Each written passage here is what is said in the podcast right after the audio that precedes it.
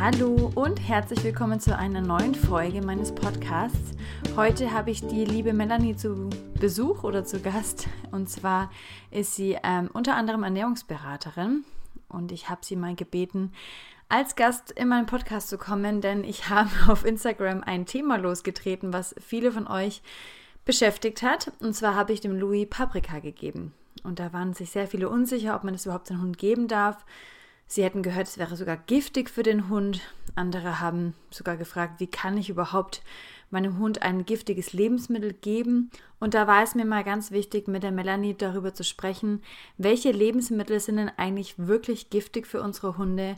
Wo müssen wir besonders aufpassen? Und bei welchen Lebensmitteln ist es sogar gut, diese in geringen Maßen oder in gewissen Maßen unseren Hunden mitzugeben? Ähm, beziehungsweise welche Unterschiede gibt es bei den Lebensmitteln. Ich glaube, da gibt es zu viele Mythen und deswegen war es uns wichtig, mal aufzuklären, sodass auch die Menschen, die ihren Hund nicht täglich barfen, Bescheid wissen und sich da vielleicht sicherer sein können. Also ganz viel Spaß mit dieser Folge mit Melanie und mir. Herzlich willkommen, Melanie, in meinem Podcast. Schön, dass du heute mit dabei bist und dass du mit mir zusammen ein paar Mythen aufklären kannst rund um das Thema Lebensmittel. Vielleicht magst du dich noch mal ganz kurz vorstellen für meine Hörer und Hörerinnen. Ja, also erstmal lieben, lieben Dank, Jana, für die Einladung. Sehr gern. Mein Name ist Melanie und ich bin Ernährungsberaterin und Gesundheitsberaterin für Hunde und beschäftige mich sehr, sehr viel gerade auch mit Ernährung im Zusammenhang mit Krankheiten. Das heißt, was können wir noch Gutes tun in Bezug auf die Ernährung beim Hund, wenn zum Beispiel auch schon Krankheiten vorliegen oder schon vorbeugend. Und ich muss auch sagen, ich habe schon länger Kontakt mit dir. Wir hatten auch schon mal einen Livestream zusammen und haben uns damals gut verstanden. Und auch da haben wir schon mal was zum Thema ähm, Hundeernährung gemacht. Und deswegen finde ich ganz toll, dass du heute wieder mir zur Seite stehst. ähm, ich ganz kurz vorab für die Leute, die es nicht mitbekommen haben, warum ich auf dieses Thema gekommen bin und der Melli dann direkt mal geschrieben haben. Ich habe nämlich auf ähm, Instagram kurz nur gezeigt, welche Alternative ich dem Louis angeboten habe, als ich mal kein Fleisch zu Hause hatte. Und es war so, nee, es war Feiertag, glaube ich. Und da habe ich dann einfach alles zusammengemischt, was ich zu Hause hatte. Also es waren Kartoffeln dabei, es waren irgendwie Gemüseflocken dabei. Ähm, ich glaube, ich hatte, ähm, keine Ahnung, auch ein bisschen Haferflocken oder sowas. Und ich hatte auch auf jeden Fall halt Paprika drin. Und daraufhin habe ich bei Instagram einige Nachrichten bekommen, wie ich denn meinem Hund Paprika geben könnte. Das wäre ja furchtbar giftig. Und ich habe dann auch versucht, so ein bisschen klarzustellen, ähm, dass das oder in welchem Maße das so wäre und warum nicht. Und habe dann direkt an Melanie geschrieben, so, hey, hättest du nicht Lust, mal mit mir zu diesem Thema eine Podcast-Aufnahme zu machen, weil es mir so wichtig wäre, mal über diese Lebensmittelmythen aufzuklären. Also was ist denn wirklich eigentlich giftig für unseren Hund und was nicht und was vielleicht auch nur in gewissen Maßen, aber hat trotzdem noch einen Mehrwert. Ähm, denn ich glaube, dass da sehr viel ja, rumerzählt wird. Oder wie empfindest du das so in deinem Berufsfeld? Auf jeden Fall. Also es gibt super viele unterschiedliche Meinungen, super viele Mythen dazu. Also ich glaube, da fragst du zehn Hundehalter, bekommst auf jeden Fall acht verschiedene Meinungen, mhm. vielleicht sogar mehr. Und ähm, es ist halt auch ein häufiges Thema. Das heißt, meine Kunden fragen mich dann auch, kann ich eine Tomate mal füttern? Kann ich eine Banane füttern? Ja. Wie sieht es aus mit Knoblauch? Oh mein Gott, mein Hund hat äh, kurz mal über die Schokolade geleckt von meiner Tochter. Was mache ich jetzt? ja. Das sind extrem häufige Themen oder gerade auch, wenn jemand ähm, in der Küche steht, irgendwas fällt runter. Mhm. Und es gibt ja doch die Hunde, die dann schneller sind wie der Staubsauger. Ja. Und dann ist das weg. Ja, ja. Also ich, ich glaube auch, umso mehr Erfahrung man in dem Bereich hat, umso entspannter wird man dann. Klar, wenn man jetzt auch vor allem in dem Bereich arbeitet, wie du dann sowieso. Und ich muss auch sagen, durch die sechs Jahre Barfen meines Hundes ähm, bin ich auch ziemlich sicher, weil man einfach mitkriegt mit der Zeit, was darf der Hund gefüttert werden, was darf nicht gefüttert werden und was in welchem Maße. Ähm, deswegen äh, war ich so überrascht darüber, dass ähm, ich so von ein paar Leuten angesprochen wurde, wie ich denn das sowas tun könnte. Ähm, deswegen lass uns heute mal aufklären. Wir haben von unseren verschiedenen Follower, Followerinnen und natürlich auch Kunden und Kundinnen ganz viele Lebensmittel zugeschickt bekommen, die so ja im als Mythos dahingestellt wird, dass das schlecht für den Hund wäre. Und ich äh, würde dir jetzt einfach immer welche zuschmeißen und du kannst mir ja mal mit deinem Wissen oder uns vor allem mit deinem Wissen mal erzählen, ähm, ob das wirklich so giftig ist oder in welchem Maße und was es vielleicht auch was Positives oder ob es einen positiven Punkt auch hat. Wollen wir das einfach so machen? Machen wir. Leg Super. los, Jana. Dann starten wir doch mal mit der Avocado. Avocado. Jeder kennt sie. Das grüne Teil. Sehr beliebt also geworden. Ist, ist total. Also die meisten, die jetzt natürlich auch selbst auf gesunde Ernährung achten, die dann auch Avocado essen, die sich denken, naja, mein Hund sitzt jetzt so schön neben dran, könnte doch mal ein Stückchen bekommen. Also zum einen, natürlich, wir haben diesen großen Kern und je nach Rasse, ja, wenn der verschluckt wird oder gefressen wird, kann durchaus auch Erstickungsgefahr bestehen. Mhm. Also ich denke jetzt gerade mal an die kleineren Rassen.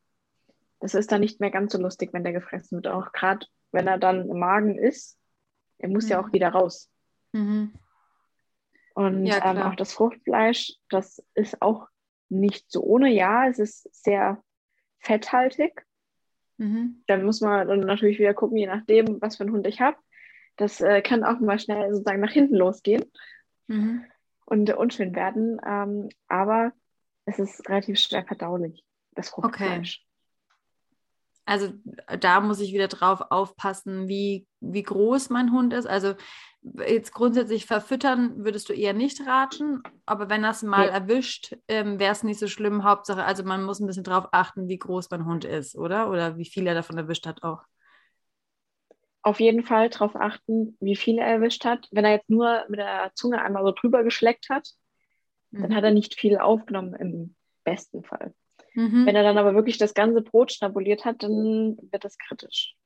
Okay, gut. Also grundsätzlich Avocado bitte nicht verfüttern. Wenn es mal passiert, ein bisschen abschätzen. Da kann man bestimmt auch mal anrufen bei Tierärzten oder bei Ernährungsberaterinnen ähm, und dann mal abklären, äh, wie schlimm das jetzt wirklich ist, äh, bevor man in die Tierklinik fährt. Aber grundsätzlich Avocado gehört nicht in den Futternapf, richtig? Richtig. Gut, habe ich aufgepasst. Wie sieht es aus mit Zwiebeln und auch so Lauchzwiebeln, Lauch, diese ganzen Komponenten? Alles, was so in die Richtung geht, Lauch, Lauchgemüse, ähm, Zwiebeln zum Beispiel, ist, mhm. ist glaube ich, immer wieder ein heißes Thema. Mhm. Auf gar keinen Fall füttern. Warum nein, nicht? Nein. Was ist gefährlich? Und zwar ist es bei den Zwiebeln so, natürlich auch wieder, die Dosis macht das Gift. Das ist, glaube ich, bei mhm. vielen Lebensmitteln jetzt so, die du mir zurufen wirst. Die enthalten ähm, Sulfide mhm. und die, die können die roten Blutkörperchen zerstören. Okay. Das heißt, im schlimmsten Fall haben wir einen Hund, der dann Symptome zeigt, wie zum Beispiel ein verändertes Blutbild. Okay. Gerade wenn du merkst, du hast Vergiftungserscheinungen, der, dem Hund wird der Blut abgenommen, durchaus, wenn er beim Tierarzt ist, um zu gucken, mhm. was ist mhm. denn los. Man weiß es ja teilweise auch gar nicht, wenn der Hund doch mal was bekommt. Oder mhm. man hat die Zwiebel auf dem Tisch vergessen und der Hund dachte hm, wäre lustig, nicht mit zu spielen. Und hat dann vielleicht doch so die halbe Zwiebel gegessen. Ja. Wobei Sieht ich halt glaub, auch oft aus keinen. wie ein Ball, ne? Das ist auch manchmal mhm. vielleicht Verwechslungsgefahr, ja. Okay. Also ich weiß nicht, ob du es vielleicht schon mal hattest. Ähm, ich hatte es schon mal, dass ein Hund eine Zwiebel erwischt hatte. Nee, ich zum Glück noch nicht. Aber auch, ich frage mich gerade, finden Hunde das wirklich lecker? Weil ich kann mir auch nicht vorstellen, eine rohe Zwiebel reinzubeißen. Oh, das ist ja doch mal schön, dass du es mal ausprobierst während dem Podcast. Nee, auf keinen Fall. Schon gar nicht schwanger. Aber ja, okay, also Zwiebel, Lauchgewächs, alles, was in diese Richtung geht, gehört auch auf keinen Fall in den Futternapf, weil es wirklich giftig Nein. und gefährlich sein kann. Okay. Ja. Also auch das nehmen wir zur Seite. Ähm, ein großes Thema, was mir tatsächlich oft begegnet, ist das Thema Schokolade oder Kakao. Also da habe ich schon oft gehört von Labis, wo mal die Pralinenschachtel rumgestanden ist, dass die da mal alles weggeputzt haben oder vom Schokokuchen genascht haben und die Besitzer oder Besitzerinnen wirklich in Panik geraten sind. Wie sieht es denn da aus? Ich glaube, da ist ja eher der Kakao das Problem und nicht die Schokolade an sich, oder? Ja, zum einen der Kakaoanteil in der Schokolade, also mhm. die Milch, da mache ich mir nicht so Sorgen.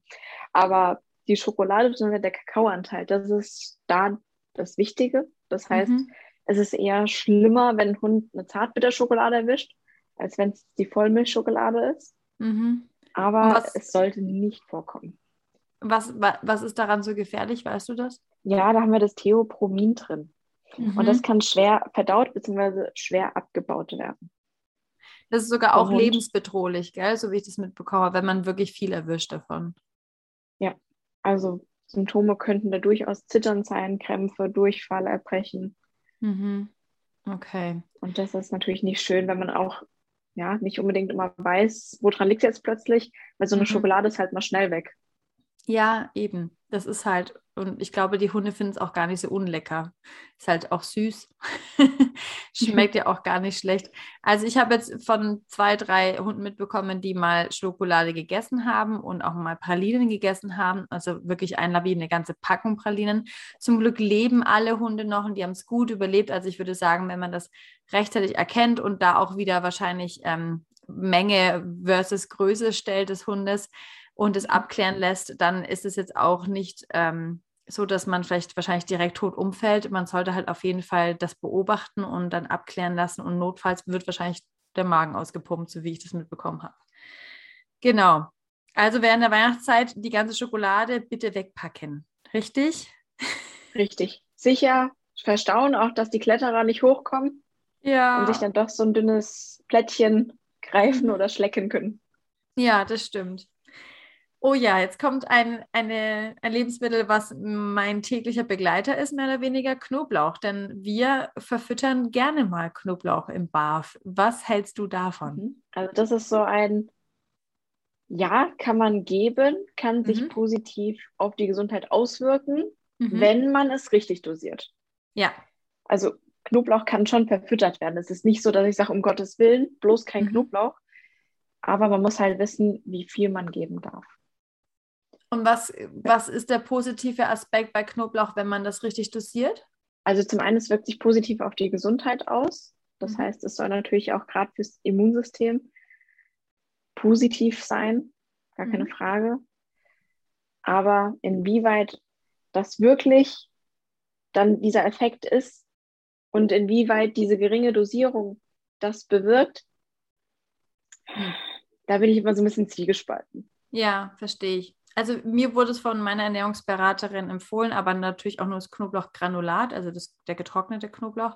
Und das ist wirklich so eine Messerspitze, die wir vielleicht ab und zu mal reinmachen. Und vor allem auch in der Sommerzeit, weil mir es auch geraten wurde gegen Parasiten, ähm, dass es gut helfen sollte. Hm. Das ist wieder das die wird Frage. sehr, sehr oft. Ja, das wird sehr oft geraten. Mhm. Also gerade in Verbindung mit Würmern, Parasitenabwehr da hast du das ganz, ganz oft drin. Dass mhm. ähm, dann gesagt wird, ja, nimm Knoblauch, dann passt das. Aber es ist wirklich eher Herz-Kreislauf-System, Blutgefäße. Mhm. mhm. Ja, also kann auf jeden Fall kann auf jeden Fall positive Aspekte haben, wenn man es richtig dosiert, oder? Ja, richtig. Aber da muss man auch auf jeden Fall auf die Dosierung aufpassen, denn zu viel ist halt auch immer nicht gut. Und das ist eine Diskussion, die ich auch ähm, öfters geführt habe an dem Tag, ähm, warum man seinem Hund dann überhaupt was Giftiges geben muss. Ähm, auch in einer gewissen geringen Maße ist es ja trotzdem giftig. Aber hier sieht man ja, dass auch Lebensmittel, die in zu hohem Maße giftig sein könnten, die in einem sehr geringen Maße aber halt einfach nicht giftig sind, sondern vor allem auch gesundheitsförderlich. Und da ist ja dann immer die Frage, ähm, kann ich das mit mir vereinbaren, weil mein Hund natürlich in dieser Menge keine giftige Dosis zu sich nimmt und daran auch keinen Schaden hat. Oder wie siehst du das? Richtig. Also klar, okay. es muss jeder natürlich für sich so ein bisschen, ja, sich auch so ein bisschen reinfinden in das Thema. Und je nachdem, ob du eher ein vorsichtiger Mensch bist oder nicht, wählst du das halt oder wählst du es nicht. Aber ja. im Endeffekt, es können alles giftig sein. Also zum Beispiel Wasser. Für mhm. uns ja mhm. eigentlich selbstverständlich, wir trinken Wasser. Habe ich aber einen Hund, der vorher sehr, sehr viel auch salzige Sachen bekommen hat und möchte ich das Ganze mit Wasser ausgleichen. Das mhm. funktioniert so nicht. Mhm. Was kann da passieren, wenn man dann das mit Wasser ausgleicht? Der Elektrolytehaushalt stimmt da nicht mehr. Mhm. Das heißt, der Hund nimmt dann zu viel Wasser zu sich. Mhm. Okay ja, alles sollte man im Maße betrachten. Ne? Und ich, ähm, ich finde immer wichtig, dass man wirklich jemanden an der Seite hat, von dem man gut beraten wird, dem man vertraut. Also gerade wenn man sich auch mit dem Thema Barfen oder Ernährungs Ernährung für den Hund ähm, auseinandersetzt, dass man da jemanden wie die Melanie an die Seite hat, wo man sagt, hey, mach mir doch mal einen Barfplan ähm, und wenn da Knoblauchgranulat draufsteht, dann fragt nach und fragt auch in welcher Menge und was daran wirklich gut ist. Und wenn ihr euch damit nicht wohlfühlt, dann äh, sagt es der Ernährungsberaterin oder dem, dem Ernährungsberater und dann kann man das sicherlich auch weglassen. Aber da immer schön die Kommunikation gehen und sich absichern, dass man sich damit auch wohlfühlt, was man da füttert. Ja. Richtig. Und ich denke auch jeder Ernährungsberater würde dir unabhängig davon, ob du einen Barfplan dort hast oder nicht, auch Auskunft dazu geben, ob irgendwas giftig ist oder ob man ja. irgendwas nicht füttern sollte. Ich denke, kein Ernährungsberater oder Ernährungsberaterin würde etwas Giftiges auf die Liste schreiben, wenn, sie sicher wären, dass das nicht gut für den Hund ist, weil dann ähm, wäre das eher, ja, was Gefährliches, wo ich auf keinen Fall nochmal nach einem Ernährungsplan fragen würde. Genau. Ähm, das ganze gute Steinobst, das, äh, ja, das, das Thema habe ich auch schon sehr, sehr oft gehabt. Was ist denn an Steinobst so gefährlich? Oh ja, da haben wir die sogenannte Oxalsäure. Mhm. Erstmal so ein komisches Wort, ja. Und wer kennt es nicht? Der Hund steht unter dem Kirschbaum, freut mhm. sich über die Kirschen, die so runtergefallen sind. Ja. Ja, kenne ich auch von meiner. Die steht da auch gern unter unserem Kirschbaum und freut sich auf die erste Kirsche, die runterkommt. Ja. Und gerade wenn diese Kerne aufgeknackt werden, mhm. haben wir mhm. damit ein Thema. Zum einen natürlich nicht gerade schön für die Zähne. Ja. Also da muss ich als Gesundheitsberaterin einmal tätig werden. ja. Das ist einfach für die Zähne nicht optimal. Und mhm. zum anderen, das kann natürlich auch zu Erbrechen führen. Ja, also es ist eigentlich eher der, der Kern das Problem als die Frucht, oder? Es ist eher der Kern, ja. Ja, das heißt, ähm, da, wenn jetzt mein Hund irgendwie, was gibt es denn noch für ein Steinobst? Nehmen wir doch mal die Aprikose, ist ein Steinobst, ja. Ja, oder? Hat zum, oder Pfirsich ist auch Steinobst. Ich glaube Pfirsich, Steinobst oder und Kirsche, egal. Welches von diesen äh, Früchte, Fruchtsorten äh, wir auch immer nehmen. Wenn mein Hund jetzt aber wirklich nur die Frucht gegessen hat und der Kern noch da ist, dann müsste ich mir keine Sorgen machen. Kommt wieder drauf an. Auf das Obst wahrscheinlich. Richtig, aufs Obst und auf die Menge. Okay. Mhm. Also auch da also, lieber die Finger von lassen. Man kann natürlich Kirschen füttern. Mhm. Ja, da werden jetzt gleich bestimmt einige schreien, wenn sie es hören. Aber da ja. kommt es natürlich auch drauf an, wie viel. Mhm. Das heißt, in welchen Maßen. Natürlich, wenn ich hier Obst liegen habe und lange liegen habe, was schon eher Richtung Gärung geht, ja, dann wird dem Hund schlecht. Das ja. kommt freiwillig wieder raus. Ja. Aber auch da einfach ja. aufpassen. Also gerade wahrscheinlich auch die Leute, die einen Obstbaum im Garten haben, ähm, ich kenne es von den Zwetschgen, der Louis schnappert die immer sehr gerne, dass man da halt wirklich mhm. dahinter ist und aufpasst. Auf jeden Fall. Also da wirklich danach gucken. Klar, das sind gute Quellen für Spurenelemente bzw. Vitamine mhm. und auch sekundäre ähm, Stoffe, aber es ist jetzt nicht das, wo ich sage, jeden Tag nein mit.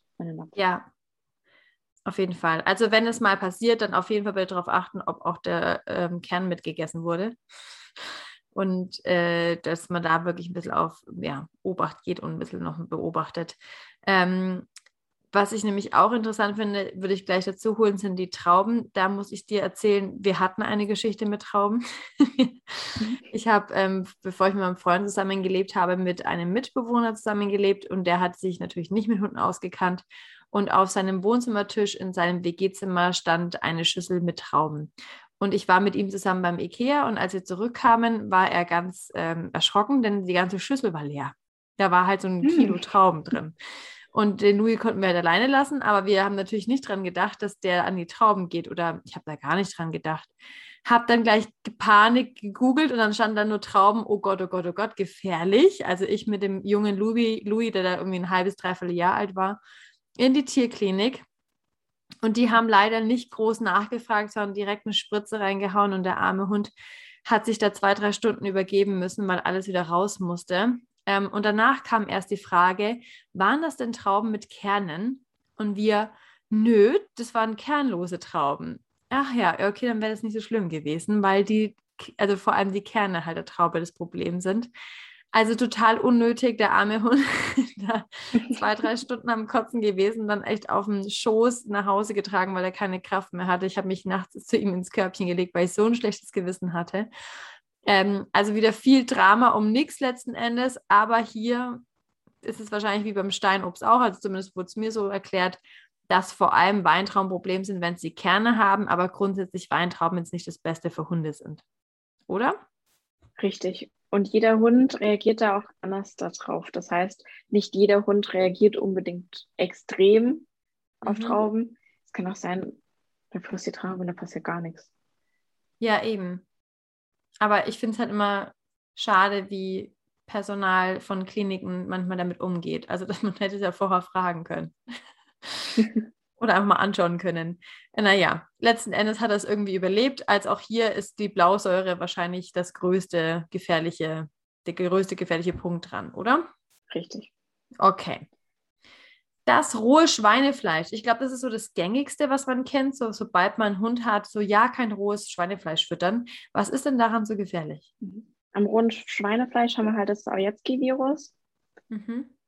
Und gerade wenn es roh ist, das heißt, es kommt sozusagen direkt vom Schwein. Wir haben es ja sehr, sehr oft, gerade beim Barfen, mit rohem Fleisch zu tun, das wird ja nicht gekocht. Ja. Und gerade wenn sich die Hunde dabei anstecken, das wäre ungünstig, weil das ist nicht einfach mal schnell zum Tierarzt gegangen, Spritze und dann ist gut. Mhm. Das endet leider nicht immer ganz so schön. Also ist auch lebensbedrohlich, meinst du? Ja, Mhm, also okay. du siehst es dann bei den Hunden, dass die teilweise auch eine Wesensveränderung haben oder mhm. neurologische Symptome. Wow. Schäumen, Krämpfe. Oh Gott. Also das nicht sofort, das heißt, der Hund isst nicht und dann sofort, zack, Herz, mhm. sondern das merkst du dann natürlich mit der Zeit. Es kommt jetzt nicht von ähm, einer auf die andere Sekunde. Oh, okay. Also absolut die Finger von lassen. Was ich aber trotzdem häufig erlebe, so wie ähm, mein Hund hat mal ein Stück Wurst abbekommen oder ein bisschen was von der Bratwurst, ist das schlimm? Ähm, gekochten oder in gebratenem Zustand, wie siehst du das da? Also das ist nicht schlimm, solange es gekocht ist und wirklich durchgegart mhm. oder gebraten.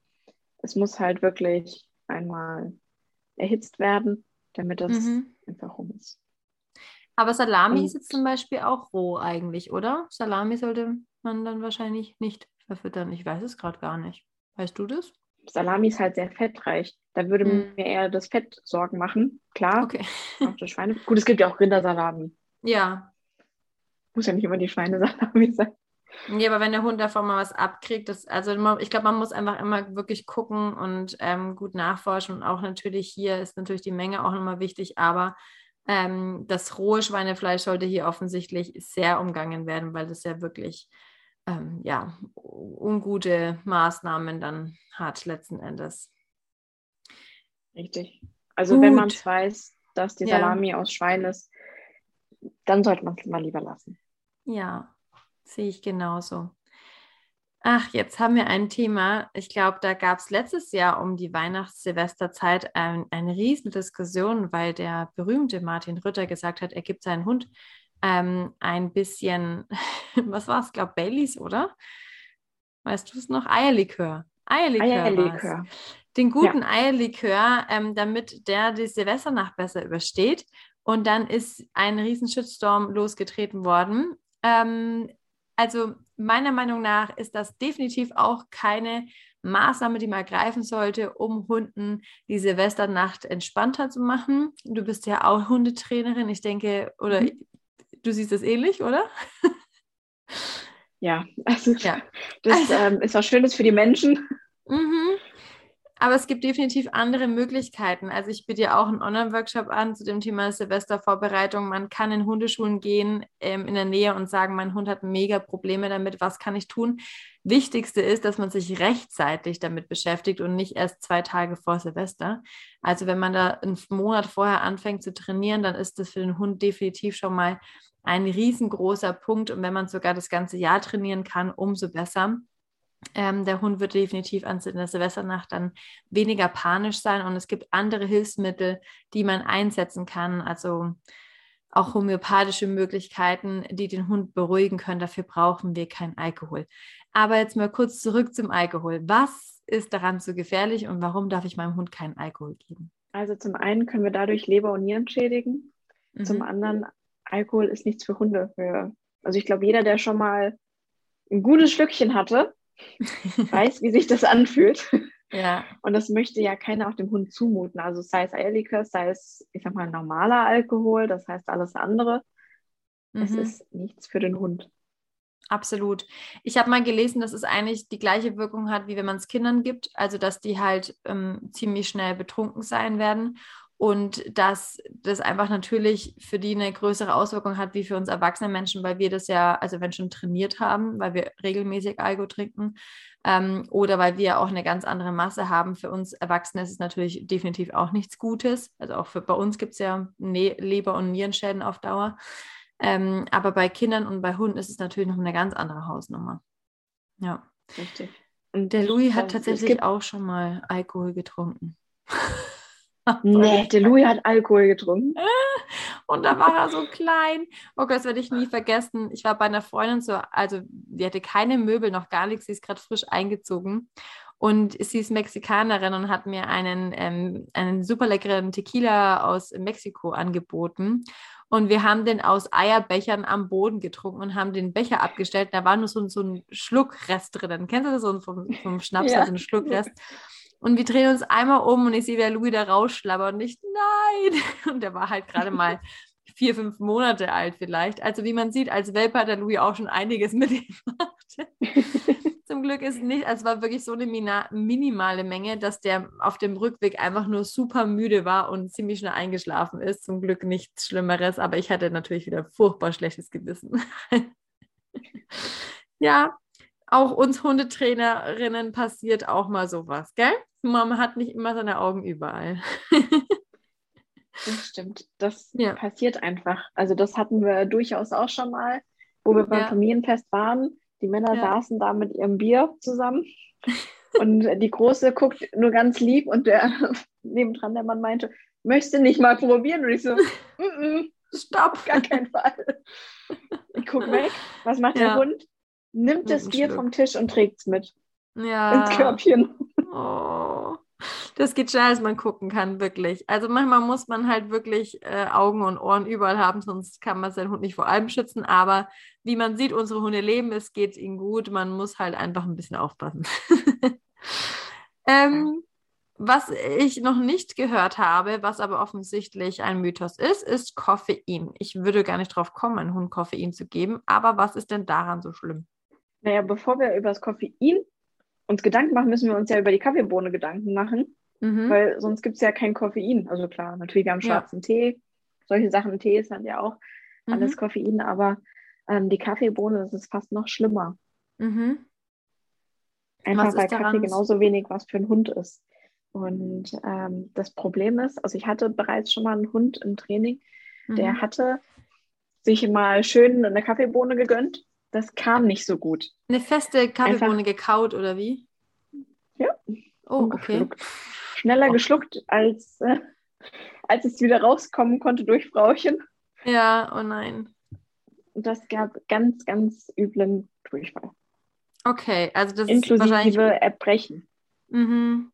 Oh je. Also es ist ähnlich wie beim Menschen, wenn man zu viel Koffein wahrscheinlich ähm, erwischen würde oder bei jemandem, der noch nie Koffein genommen hat, wahrscheinlich mit Herzrasen, Durchfall und dann plus noch Erbrechen beim Hund, oder? Also auch das ist ähm, gefährlich. Richtig, das wirkt sich aufs Nervensystem aus. Und das ist, ähm, das nennt man Methylxanthin. Mhm. Ganz komischer okay. Name. Ja. Aber ähm, ist wichtig zu wissen, auch gerade Tees, Cola. Mhm. Auch das auch ist gefährlich. Mhm. Da ist ja auch durchaus Koffein drin. Ja. Natürlich, es gibt alle Varianten auch ohne Koffein.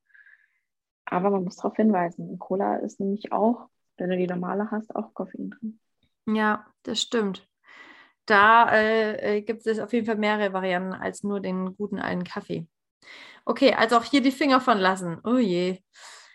Ein wichtiges Thema, das werde ich so oft gefragt, wenn wir irgendwo im Restaurant sind oder so und meine Mitmenschen nicht haben, also nicht die Essen haben, aufessen können, meine fleischessenden Freunde. Ähm, kann der Hund nicht noch den Rest haben mit dem Knochen dran? Hunde mögen das doch so gern. Was ist bei diesem Mythos Knochen dran? Wann dürfen es Hunde, wann nicht und in welcher Art und Weise? Also ich glaube, jeder Hund kaut super gerne an Knochen.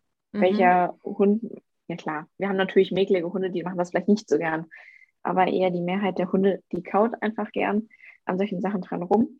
Aber gerade wenn die Sachen schon gebraten sind, gekocht sind, das heißt erhitzt wurden, mhm. lasst die Finger von den Knochen, auch gerade spitze Knochen.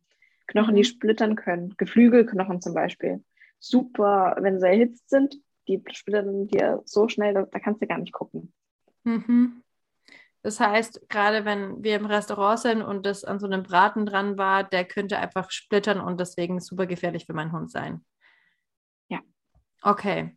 Aber so rohe Knochen, die man ja auch in Hundegeschäften äh, kaufen kann ähm, oder die ich zum Barfen nutze, weil ich es von einem Bar Barfachhändler habe oder von einem Hundemetzger oder wie auch immer, ähm, das wäre kein Problem. Oder wie siehst du das? Es kommt so ein bisschen auf den Knochen an. Mhm. Es gibt verschiedene Knochen verschieden harte Knochen. Und nicht jeder Hund ist ja auch gewohnt, ständig so einen Knochen zu bekommen. Weil damit die diesen Knochen ja auch verdauen können, brauchen wir ja die Magensäure. Mhm. Damit die das Ganze zersetzen kann, weil das ist eben nicht so wie Fleisch oder Trockenfutter. Für Trockenfutter brauchst du relativ wenig Magensäure. Mhm. Ist relativ schnell weg. Ähm, aber gerade bei den Knochen braucht es eben mehr. Und wenn so ein Knochen blöd liegen bleibt oder Stücke blöd dann durch den Darm wandern, mhm. kann es durchaus sein, dass wir nachher Verletzungen im Darm haben. Okay. Oder der Knochen da drin schön liegen bleibt, weil der Hund hat noch nie einen Knochen bekommen und dann plötzlich hat er einen riesen Schinkenknochen, mhm. was er so gar nicht kennt. Das ja. wäre jetzt nicht so das Lebensmittel der Wahl. Also dann lieber was Weiches, wie zum Beispiel ein Hühnerhals. Mhm. Das ist sehr weich, das ist klein, mhm. da kann nicht so viel ne? passieren. Ne? Ja ich muss auch sagen, wir haben am Bafen ähm, versucht, Knochen mit einzubeziehen an einem Tag und da haben wir auch immer die Hühnerhälse genutzt, weil mein Hund es einfach noch nicht gewohnt war und es war eine tolle Einsteigmöglichkeit, dass er sich so an Knochen gewöhnt und erstmal die zu zerkauen und auch zu verdauen, ähm, dass man das wahrscheinlich einfach ganz gut nutzen kann, wenn man beim Bafen starten will mit Knochen. Ähm, grundsätzlich also auch hier darauf achten, welche Art von Knochen. Knochen ist grundsätzlich in Ordnung, so wie ich es verstanden habe, aber wir müssen darauf achten, was ist mein Hund schon gewohnt, was kann ich ihm geben, wie kann er das verdauen und auf jeden Fall keinen gekochten Knochen oder Knochen aus dem Restaurant, die vielleicht splittern können oder Geflügelknochen, sondern lieber dann wirklich vom Fachhändler und wirklich den Hund vorsichtig ranführen. Ist das so richtig, Melanie? Richtig. Und man kann Gut. sich auch Hilfsmittel zunutze machen, wie zum Beispiel mhm. so ein Hot Wheel von den mhm. Kindern. Gibt ja. sogar extra welche nur für Hunde. Da Echt? kannst du sogar einen Knochen reinstecken. Und dann ja. ist das sicher, Perfekt. dass der nicht auf alles auf einmal frisst. Ja, ich kenne es so an, bei anderen Spielzeugen, die so ähnlich aussehen wegen Kong oder so, da kann man es auch reinstecken. Mhm. Stimmt. Ja, das ist eine gute Idee. Also, auch hier äh, gibt es zwei Punkte, die man beachten muss. Oh, jetzt kommen wir zu meinem Lieblingsthema die Paprika. Wie sieht es aus mit Paprika, Tomate, Kartoffel? Nennt man das nicht auch Nachtschattengewächse oder so? Ja. Ja, richtig. was ist daran so das schlimm? Also zum einen, es gibt ja beim Nachtschattengewächs, gerade bei Tomate, bei der Paprika, gibt es ja gelb, es gibt grün, rot, es gibt es mhm. ja in allen möglichen Farben. Aber das mhm. Schlimme daran ist das Solanin. Ja. Das heißt, je grüner die Tomate, die Paprika ist, desto mehr ist davon drin. Du kennst es mit Sicherheit auch von der Kartoffel, mhm. die ja teilweise auch dann so grüne Stellen bekommen, wenn sie relativ lang im Licht liegt.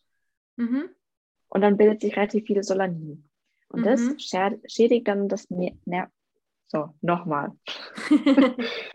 das Solanin schädigt nämlich das Nervensystem. Ja. Und gerade solche Sachen wie grüne Stellen, Schale oder, was viele nicht wissen, der Strunk. Mhm.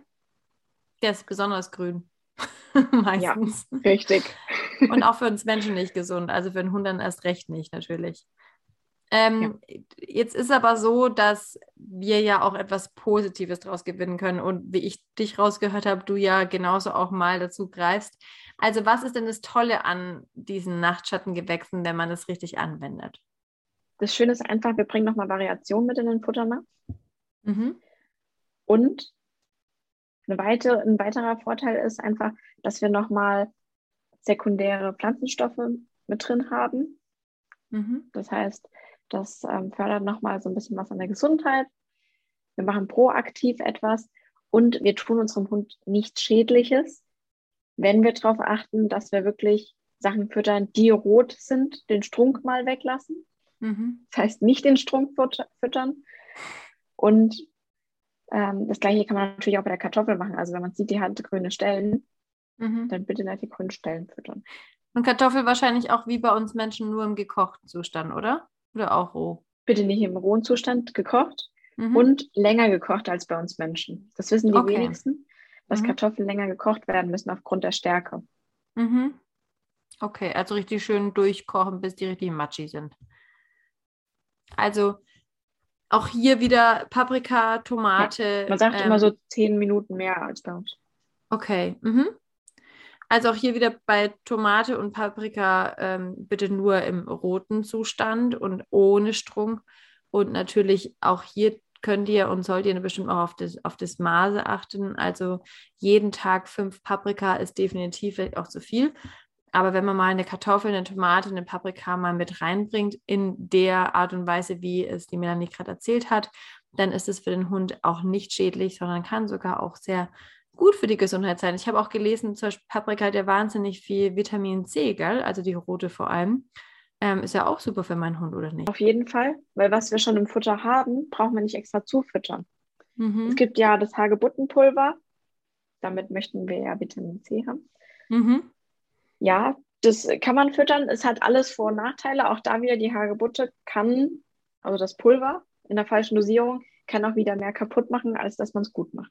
Ja, verstehe ich. Die gute Milch, wahrscheinlich auch vor allem die Kuhmilch, äh, würde ich jetzt sagen, ist damit wahrscheinlich gemeint. Was ist denn daran so schlecht oder gut? Ja, wir können sie zum einen super einsetzen. Wir können aber oder sollten sie in gewissem Maße auch nicht zu oft einsetzen. Einfach aus dem Grund, dass die Hunde Probleme haben mit Laktose. Das kannst du dir so ein bisschen ja vorstellen wie so ein laktoseintoleranten Mensch. Mhm. Der hat ja damit einfach Probleme. Mhm. Hund, bei Hunden ist das genauso. Habe ich einen Hund, der mal, warum auch immer, einen zu festen Stuhlgang hat, gibt es mhm. ja durchaus auch, dann kann ich natürlich ein bisschen nachhelfen. Das heißt aber nicht, dass wir jedes Mal unseren Hund bis zu dem Punkt bringen sollten, zum Beispiel durch zu viele Knochen, dass Knochenkot gibt mhm. ähm, und dann die Milch draufhauen und sagen, mhm. naja, dann wird schon. Dann müssen wir schon einen Schritt vorher verändern. Mhm. Es kann aber durchaus mal sein, warum auch immer. Wir haben eine blöde Situation am Morgen gehabt, er hat sich erschrocken und dann ging nichts mehr. Und ich merke mhm. am Nachmittag, er tut sich schon schwer, kann ich das unterstützend natürlich auch füttern. Aber ich würde es nicht empfehlen. Also wenn dann laktosefreie Milch, das ist mhm. Kein Thema, das klappt immer gut. Aber Milch mit Laktose ist eher schwierig. Und da ist es halt wirklich die Menge, die dann halt einen Durchfall verursacht oder Blähungen. Ja, super, habe ich auch schon gehört. Vor allem ist es mit Katzen genauso. Auch Katzen sind absolut laktoseintolerant. Ich verstehe nicht, warum man Kätzchen immer wieder Kuhmilch entstellt. Furchtbar. Ähm, hier ist aber nochmal der Punkt, wie sieht es denn da aus mit Joghurt oder körnigen Frischkäse? Denn das wird ja eigentlich sehr oft empfohlen, gerade wenn man mal so ein Hundeeis machen will, dass man das nutzen soll. Gibt es da einen Unterschied oder warum ist das dann in Ordnung? Also beim Hüttenkäse, der ist ja genial, gerade zum Beispiel Kong etc. zum Füllen, Hundeeis. Das ist einfach, also ja, du kannst laktosefreien Hüttenkäse nehmen oder du kannst mhm. ja auch generell laktosefreie Sachen nehmen. Und es gibt durchaus auch Hunde, die ähm, den Hüttenkäse nicht ganz so gut deshalb vertragen, aber es kommt auch da auf den Gehalt an. Mhm. Das heißt, wie empfindlich ist der Hund? Das heißt, was kann er vertragen, was kann er selbst noch verkraften? Und wie viel haben wir in dem Lebensmittel drin. Mhm. Also auch hier wieder auf die Menge achten und ähm, wahrscheinlich dann eher nochmal zum Hüttenkäse greifen als vielleicht zum Joghurt oder zum, zu der Milch und vor allem hier definitiv ähm, darauf achten, nicht zu viel zu verfüttern und vor allem schon gar nicht, da mein Hund vielleicht eh schon einen weichen Stuhlgang hat. Übrigens kann man hier auch, finde ich, ganz super mit ähm, ja, geriebenen Apfel oder Apfelmus, das man selber herstellt, nachhelfen. Denn auch das wirkt ja eigentlich sehr gut stuhlverdüngend und hilft vielleicht bei Verstopfungen. Da muss man nicht unbedingt die Milch nehmen. Oder was sagst du dazu? Richtig. Also man kann ja so, so viel ersetzen, was Milch angeht. Also gerade, wenn ich an andere Sachen denke, man kann ja auch einfach nur mal was ganz anderes nehmen. Das heißt, man nimmt Gemüse, Obst. Man kann ja auch mhm. zum Beispiel Erdbeeren nehmen mhm. und er kann sich damit helfen. Ja, das stimmt. Das hilft auch sehr, sehr gut. Wie, was hältst du von ähm, so veganen Alternativen wie zum Beispiel Hafermilch? Ist das für meinen Hund geeignet oder geeigneter? Dann würde ich lieber direkt wieder zu Kuhmilch tendieren. Okay, warum Einfach nicht? aus dem Grund, der Hafer mhm. ist für den Darm nicht optimal. Also es gibt ja durchaus auch immer wieder den Hinweis, ähm, füttere einfach so einen Haferschleim. Mhm. Das ist nicht unbedingt das, was ich dem Hund füttern sollte. Mhm. Also es gibt durchaus auch Hafer, der ähm, ja, der Hafer ist ja glutenarm von Natur aus, aber ja. er wird halt nicht nur, also auf diesem Feld wird ja nicht nur Hafer angebaut. Das heißt, ich bin da immer ein Freund von, ich bleibe lieber bei meinem tierischen, anstatt mhm. dass ich jetzt plötzlich Hafer plötzlich einsetze. Mhm. Und also du kannst ja genauso gut auch. Ja. Du könntest ja auch zum Beispiel ähm, glutenfreie Sachen nehmen. Ja, das stimmt. Also grundsätzlich vielleicht einfach eher die Hände weglassen von allgemeinen Milchprodukten und wenn man mal was seinem Hund machen will, wie einen gefrorenen Kong, dann wahrscheinlich die, den Hüttenkäse, am besten vielleicht sogar laktosefrei, dann ist das wahrscheinlich die allerbeste Variante, oder? Richtig. Wobei es okay. man auf jeden Fall riskieren kann. Also Super. die meisten vertragen das auch relativ gut aus der Praxis heraus. Ja, also mein Hund auch. Der hat schon öfters mal Joghurt bekommen und hauptsächlich ähm, Hüttenkäse, das wir ab und zu verfüttern und das funktioniert eigentlich ganz gut und ähm, sein Stuhl wird nicht verändert. Also da einfach mal auch gucken, wie reagiert euer Hund darauf. Wie sieht es aus mit Süßstoff, also vor allem auch Xylit? Süßstoff. Ja, das, was ganz, ganz oft kommt. Also das ist überhaupt nichts für einen Hund. Auch gerade wenn ihr irgendwie Kuchen gemacht habt und wisst, da ist auf jeden Fall einiges drin. Ist, das ist überhaupt nichts für einen Hund. Mhm. Einfach weil der Blutzuckerspiegel extrem absinkt. Das heißt, es muss ja erst eine massive Insulinausschüttung passieren und dann fällt dieser Blutzuckerspiegel. Mhm. Und dann, was passiert mit meinem Hund? Im schlimmsten Fall bist du sehr schnell oder im besten Fall bist du sehr, sehr schnell bei der Tierarztpraxis mhm. und lässt ihn erbrechen und ähm, lässt dir da helfen. Also da dann wirklich direkt zum Tierarzt und da würde ich auch nicht warten. Also ist ähm, Süßstoff definitiv schlimmer als Zucker für den Hund? Ja, also als ganz normaler Zucker. Ist mhm. Süßstoff, können Sie auch ja. Liter als Zucker verkaufen. Ja, aber ich meine aber, den normalen Rohrzucker. Ja. Mhm. Also klar, am besten gar kein Zucker. Einfach, das ist wie bei uns Menschen, das macht süchtig. Ja, genau, das Thema hatte ich auch schon mal mit ähm, Kohlenhunde, glaube ich, hieß sie, ähm, über das Thema Zucker, dass wir da auch schon mal drüber gesprochen haben. Wie sieht es denn aus mit diesen ganzen Nüssen? Also gerade Walnüsse und Mandeln, gerade auch diese Bittermandeln, habe ich immer wieder gehört, dass es gefährlich sein kann. Ist es denn wirklich so? Ist es nie so gefährlich für meinen Hund? Die Bittermandeln ja, auf jeden Fall. Also mhm. davon sollte der Hund nichts bekommen. Die normalen Mandeln, die können in Maßen gern gefüttert werden. Die enthalten relativ viel Vitamin E, aber mhm. Bittermandeln auf gar keinen Fall. Das ja. ist nichts für den Hund. Und was ist bei Walnüssen das Problem? Also die Walnuss so an sich, wenn du die geknackt hast und alles von sozusagen in dieser Walnuss verfütterst, ist das überhaupt kein Thema.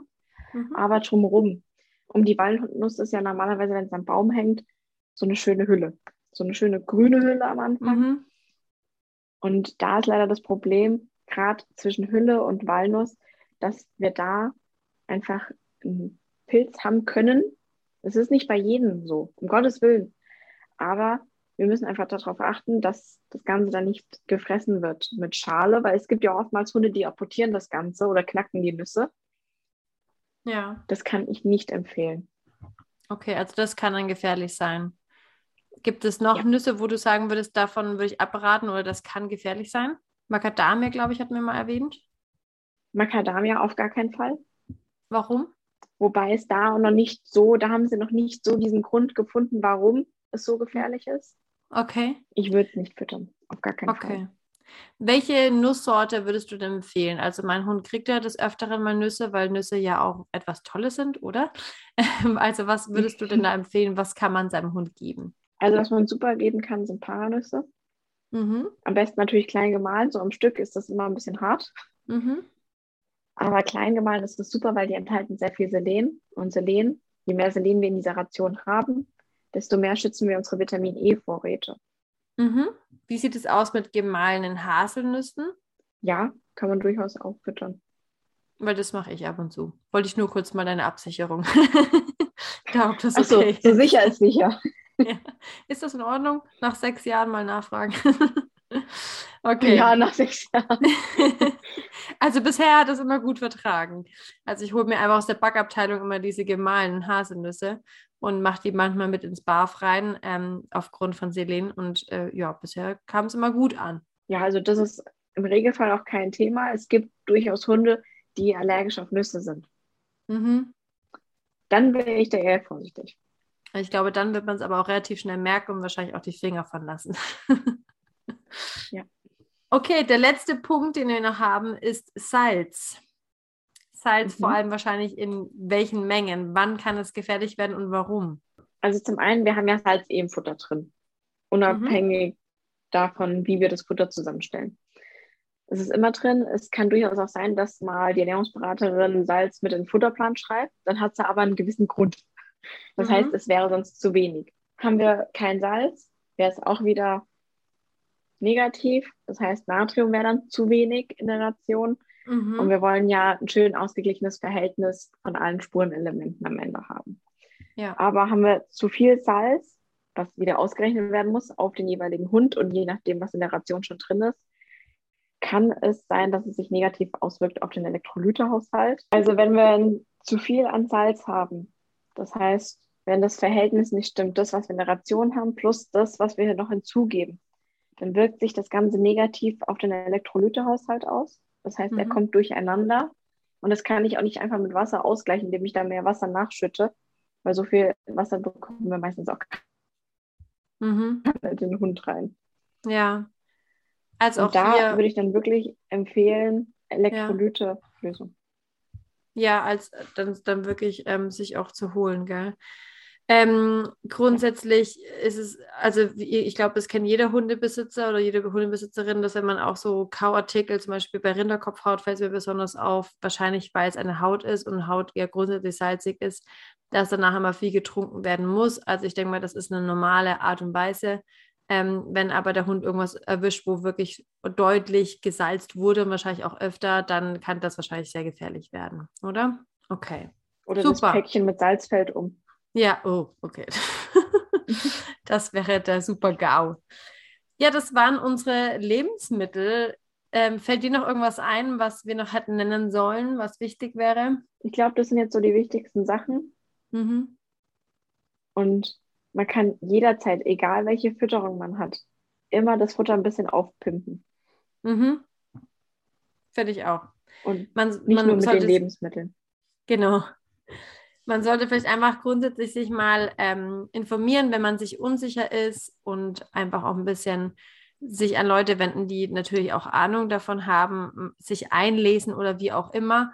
Und wenn man das für diesjenige oder für, für dasjenige, ja, sage ich schon, für die jeweilige ähm, Gemüsesorte, was auch immer, das dann auch einmal weiß, dann weiß man es und dann ist man auf der sicheren Seite. Und ähm, wenn mal ein Unfall passiert, dann auf jeden Fall sowieso nochmal zehnmal abklären lassen, wie zum Beispiel mit Schokolade und Co. Also wir haben wieder gelernt, es ist auf jeden Fall so, dass es giftige Lebensmittel gibt, die auch sogar lebensbedrohlich sein können. Es gibt aber auch Lebensmittel, die in großen Mengen giftig sein können, aber da müssen wir, glaube ich, schon auch echt ordentlich unserem Hund was verfüttern, dass es dann ein Problem gibt.